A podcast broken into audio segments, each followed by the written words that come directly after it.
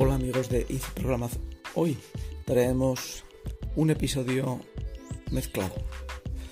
Mezclado porque merece la pena. Hablamos de conversión y de crecimiento espiritual.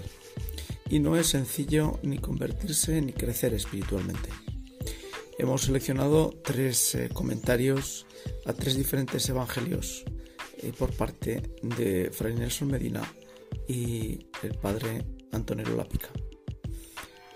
Primero es necesario convertirse. Tras ello, debemos crecer espiritualmente. Ni convertirse es sencillo, ni crecer espiritualmente lo es. Ya lo hemos dicho y lo sabemos.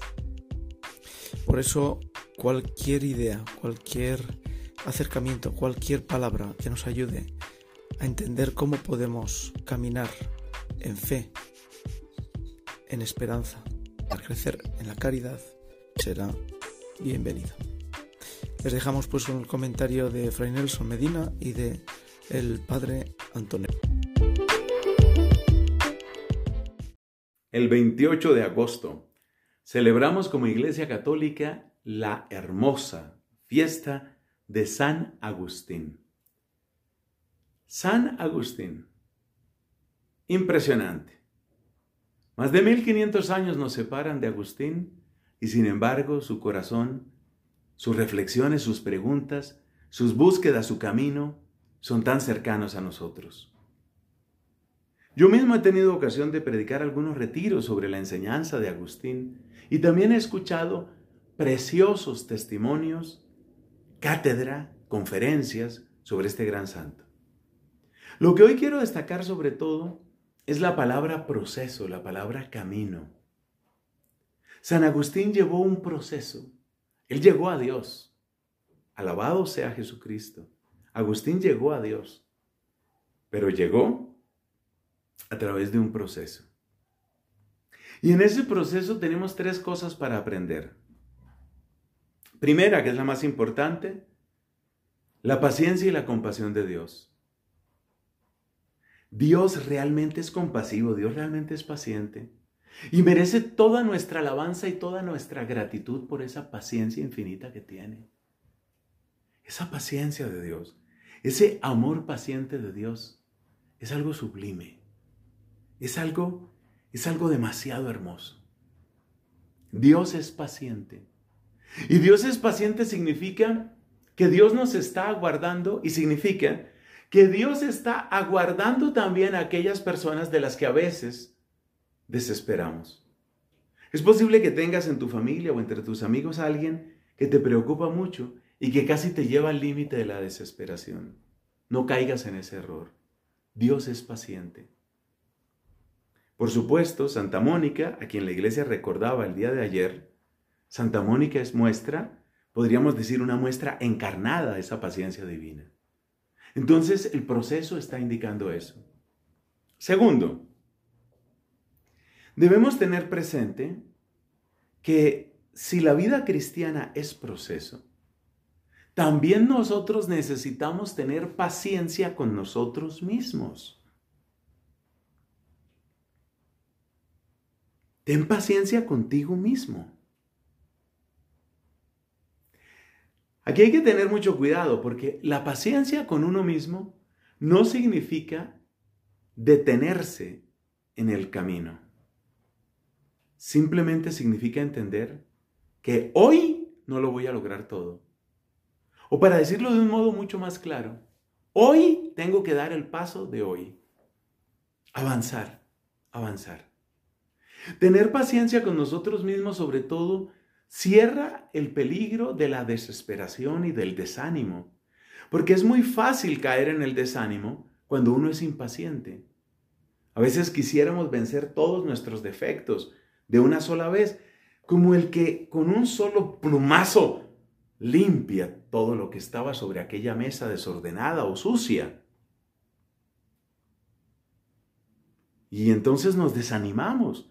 Si recaemos en algún pecado, nos desanimamos.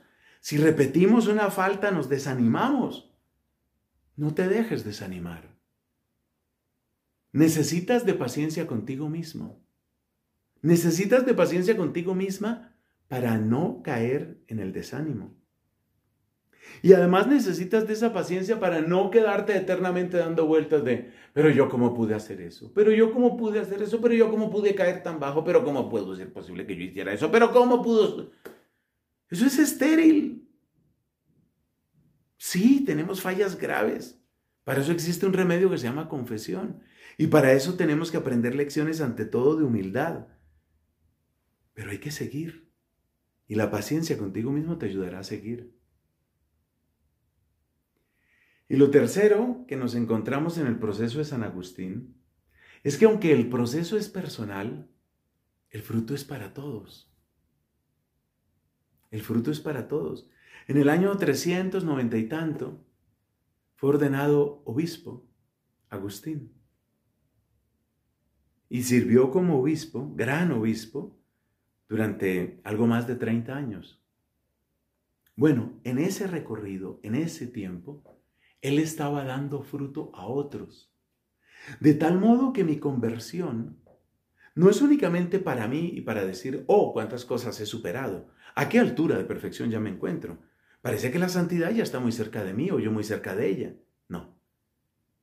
Es para dar fruto. Cristo lo dice en el Evangelio según San Juan. El Padre os ha destinado para que vayáis y deis fruto. Entonces mi proceso de conversión tiene que llevarme a eso. Yo voy a dar fruto, yo soy para otros, yo soy para servir a otros. No puede quedarse encerrada dentro de mí la gracia que he recibido. Pablo decía, la gracia no quedó infecunda en mí. Así que, agradecer la paciencia de Dios, cultivar la paciencia con nosotros mismos y saber que todo proceso de conversión es para dar fruto en obras de bondad con nuestros hermanos. Hermanos, es importantísimo que nosotros tenemos claro, bien claro eso. Porque si no, no podemos bajar del monte. No podemos entrar en el combate de todos los días. ¿Por qué? Si tu hijo eh, se, se echa en el fuego o en el agua para morir, para matarse, Judas, ¿os acordáis, no? Tienes que saber por qué.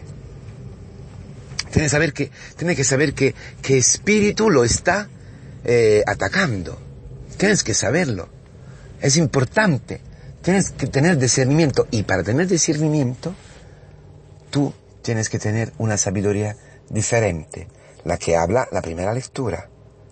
La sabiduría, dice, que viene de arriba, ante todo es para y además es pura. Y además es amante de la paz, comprensiva, dócil, llena de misericordia y buenas obras, constante, sincera. Los que procuran la paz están sembrando la paz y su fruto es la justicia. Esto, esa sabiduría que viene desde arriba, la sabiduría de la cruz, es la que puede echar a los demonios, la que tiene el poder de eh, echar a los demonios, de hacer este eh, el, em, que, puede y tiene poder con el demonio. Porque la cruz que hace él el exorcismo. Por eso tenemos que eh, ser generados de nuevo.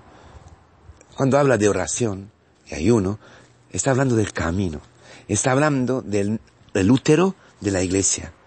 Tú has engendrado tu hijo en la carne para morir. La vida biológica. Tu hijo necesita otro útero, otra madre, que es la iglesia, que es el camino, que es donde tú y yo estamos eh, mamando la misericordia de Dios. Estamos recibiendo esa sabiduría. En esta sabiduría de la cruz, que es la sabiduría de Cristo, que es Cristo mismo, Él nos exorciza. Él echa los demonios todos los días, a través de la palabra, a través de, los sacramentos, a través de la comunión con los hermanos, de los pasos, a través de los catequistas. Él echa el demonio de, nosotros. Y dice que cuando lo ha echado, el niño, el, el chaval este, parecía muerto. No solamente parecía, era muerto. El hombre viejo había muerto. Ese es el paso fundamental. Dejar muerto el hombre viejo. Y esto no es sin sufrimientos, hermanos. No es sin sufrimientos. Pero te digo una cosa. Si tu hijo sufre, escucha, ¿eh? Si tu hijo está sufriendo, si tu marido está sufriendo, si tú estás sufriendo, es porque es el hombre viejo que está sufriendo. Y este hombre viejo tiene que morir. No te asustes, no te pongas histérico, no te pongas histérica, no te pongas neurótica. Contigo mismo, contigo misma o con los demás. Es que el hombre viejo tiene que morir. Cristo está actuando de manera, de manera misteriosa este exorcismo. Nosotros podemos participar al exorcismo de Cristo rezando, estando juntos en el cenáculo. Dice que ha bajado el Espíritu mientras que estaban rezando. Y luego dice, los hechos de los apóstoles, que, los discípulos, de los apóstoles, juntos con María, con la Madre Iglesia, estaban asiduos, estaban constantes en la oración. Porque esta sabiduría nueva que viene desde arriba, la comunión, ¿eh? que, que nos inserta, nos une al cuerpo de Cristo, que nos hace una cosa sola con Cristo, una nueva generación, la generación de los hijos de Dios, que participan con Cristo a su exorcismo hacia el mundo, hacia todos, hacia a los que están al, lado. Esto es, hermanos, esto es bajar del monte, esto es vivir la Pascua, vivir la, en el Espíritu Santo, vivir lo que hemos vivido en el, a lo diario, día, cada día, en, en los acontecimientos, en la realidad, donde hoy, este lunes, estamos llamados a entrar. Hoy, a solas, en la intimidad de la comunidad, el Señor te explica eso, te lo está explicando, te está explicando cómo la Pascua se cumple, en la oración. Nuestra palabra, ¿cuál es? ¿Cuál es nuestra oración? Señor, yo creo, ayúdame en tu incredulidad. No mires a mi incredulidad, sino a la fe, no mires a mis pecados, sino a la fe de tu iglesia. Entonces podemos enfrentarnos a los acontecimientos sin que los acontecimientos nos coman, nos sumerjan. No, entrando, apoyándonos en Cristo, apoyándonos, creciendo en la fe, caminando con la iglesia. ¿Eh? ¿Por qué? Porque en Cristo nada es imposible. Y dice el Señor, nada es imposible a quien cree. A ti, a la iglesia. A la iglesia, nada es imposible. No a ti solamente solo allí.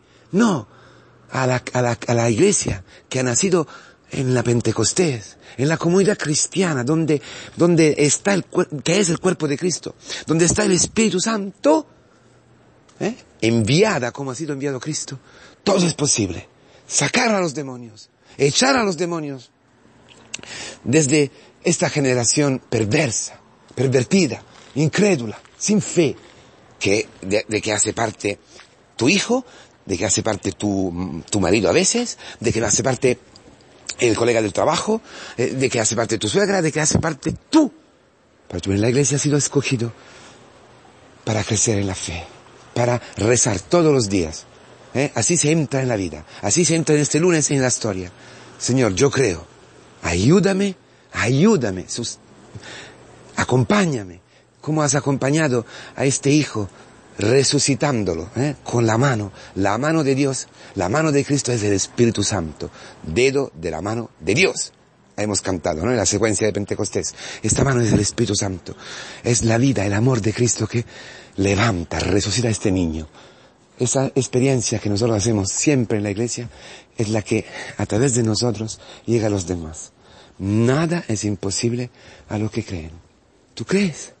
No, ¿verdad?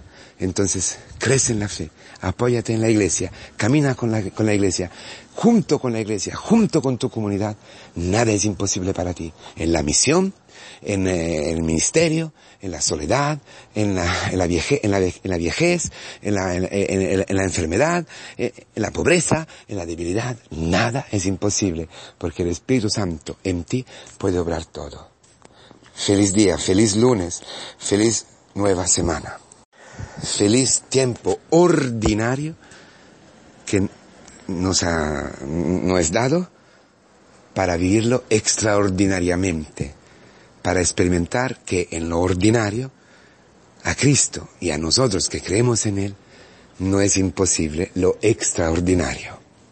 Hermanos queridos, vigilar, velar, esa es la palabra con la cual el Señor hoy nos despierta y nos acompaña, pero no solamente hoy, sino todos los días de nuestra vida. Pero es interesante porque en el mismo tiempo que el Señor nos invita a convertirnos, es decir, a velar, eh, propone, nos anuncia una parábola donde eh, las diez vírgenes todas se, se duermen. ¿Qué pasa? ¿Qué trampa hay? No, es una buenísima noticia eso también. El sueño de estas diez vírgenes eh, nos, nos, dice una cosa muy sencilla, que el Señor nos llama, no llama super persona, personas sin, sin debilidades, no.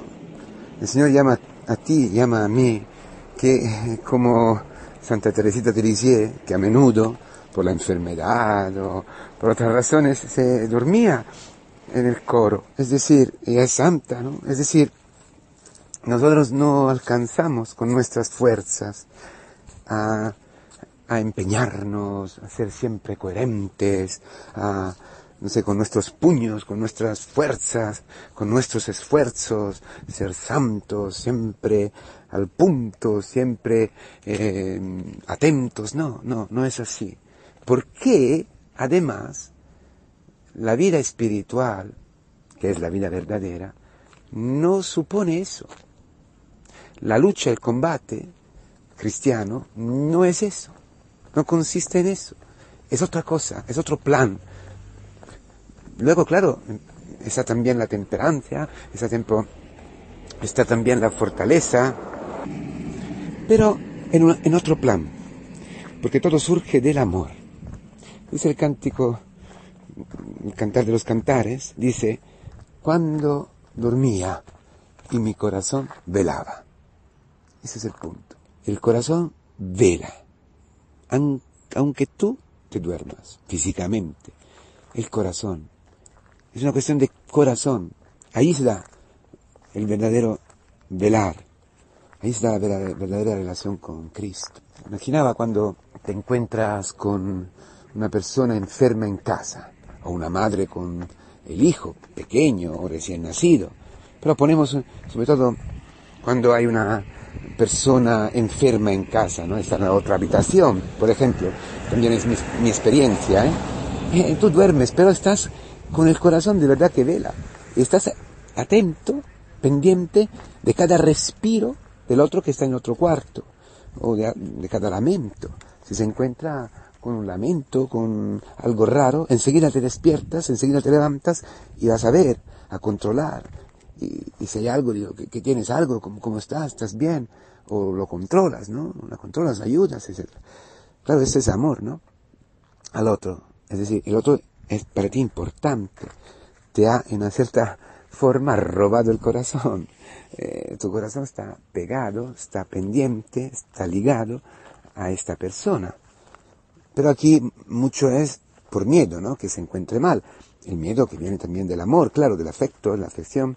Aquí un paso más, otro paso. Velamos no por miedo, sino porque viene el reino, porque viene el esposo, porque está detrás de la puerta, puede estar en cada momento el esposo que nos quiere llevar al convite, que nos quiere eh, hacer experimentar otra vez y más profundamente, cada vez más profundamente, su amor, su ternura, su misericordia, su, su presencia. Entonces, nosotros no sabemos ni el momento, ni el día, ni el momento. El tiempo en sí no sabemos. Esto no está revelado.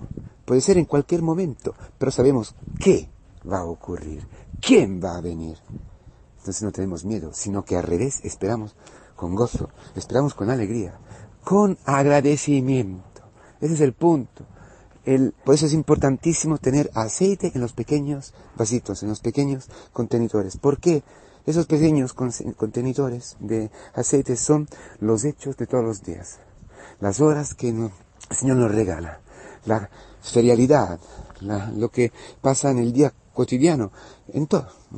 Trabajar, eh, limpiar los platos, acompañar a los niños, cambiar pañales, eh, ir al dentista, ir a la compra, lo que sea, o la misión, todo. Todo lo que nosotros vivimos todos los días son pequeños gestos, pequeñas rituales, también rutinarios, pero empapados de aceite, del Espíritu Santo, del mismo aliento, del mismo respiro de la vida de Cristo, que es aceite de alegría, de gozo, porque el Señor no es un desconocido. Tú no esperas un desconocido que se viene a casar contigo. Sería loco, ¿no? Sería una locura. Y nada está loco en el cristianismo. Sí, está la locura del amor, pero no está sin razón, porque la razón se dilata en el cristianismo. Entonces, tú no vas a esperar uno que no conoces, uno de que no sabes nada. No, el Señor nos enamora, nos hace caer, nos hace enamorar de Él con su amor, con su misericordia, con su perdón, con su ternura. En cada de este pequeño vasito está una experiencia de su amor, un trocito de su amor, un trocito pequeño o grande, el perdón de este pecado, la paciencia con esta enfermedad, del alma que tenemos, con nuestro carácter, Él siempre tiene misericordia, siempre tiene paciencia, siempre tiene ternura. Nos corrige nos ama. Nos corrige muchas veces, también son correcciones lo, con las cuales el Señor nos enamora, nos, nos hace, nos, nos, atrae, nos atrae a Él, nos liga a Él, nos hace, se hace conocer para que tú y yo podemos quedar enamorados de él perdudamente, totalmente. Y es el acto más razonable, más, como dice hoy la palabra, eh, lleno de sabiduría. Es la, el ser necio, la necedad es no enamorarse de Cristo. Mas si estás enamorado de Cristo, tú tienes agradecimiento para quien te ama así, sin condiciones. Entonces, el sentimiento del corazón, sentimiento, no, mejor que sentimiento, el estado, la actitud natural, natural del corazón que está en vela es la alabanza, el agradecimiento. Quien está en la alabanza para el amor de Dios, quien está agradecido no peca. Al revés, espera. Y sabe que en cualquier momento, detrás de cualquier rincón, puede encontrarse Cristo, el esposo que le abre la puerta al, um, al banquete, a la boda. Nosotros vivimos esperando la boda, esperando un banquete. Hoy tú puedes unirte a Cristo a través de lo que te hace sufrir, a través de la prueba que viene en tu vida, a través de los hechos que el demonio intenta interpretarte, decirte todo es fracaso, no cambiarás nunca, tu marido, la enfermedad, te han humillado. Ahí, en la humillación, en la frustración, en el, en el, ah, en la amargura para haber sido tratado mal, por esta palabra que no te esperaba y que te, te ha dicho una palabra a esta persona, te ha puesto mal, o la noticia de una enfermedad, o lo que sea. ¿eh?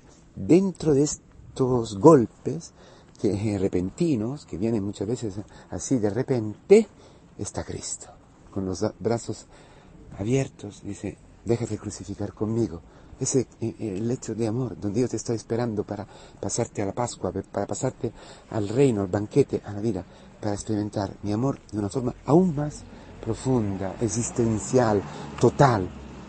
¿Quieres esto? Para ver esto, discernir que es Cristo, para, hay que olear su presencia, hay que tener este corazón en vela, que sabe que, que está ahí, esta cosa rara, esta cosa quizás diferente, que tú no te esperabas, que tú, que en un momento te pone, oh Dios, ¿qué ha pasado? Dios mío, ¿qué ha pasado? ¿Qué ha pasado? ¿Por qué? Detrás de esto está Cristo, está Cristo, el amor. Por eso dentro de estos vasitos, estos acontecimientos, a veces repentinos, dentro de esto está el Espíritu Santo, está el respiro de Cristo que te permite conocer a Cristo.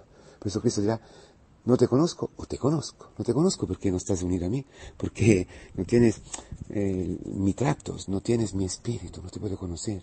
No puedo ser unido a ti. Eso quiere decir conocer, ¿no? Tener una intimidad. O, o, al revés, te puede decir hoy, en todos los acontecimientos te conozco, ven conmigo, abro la puerta, ven conmigo, está conmigo en mi intimidad, te reconozco, te conozco, soy que, que sé quién eres tú, eres parte de mi parte, es carne de mi carne, tienes mi mismo espíritu, dentro de esta realidad que es tu historia. Ahí está Cristo, quiere unirse. Un alma enamorada siempre vera. Tiene dentro estos vasitos pequeños el espíritu del esposo. Y lo sabe reconocerlo, lo conoce, por eso se levanta y se deja amar, se abandona a él.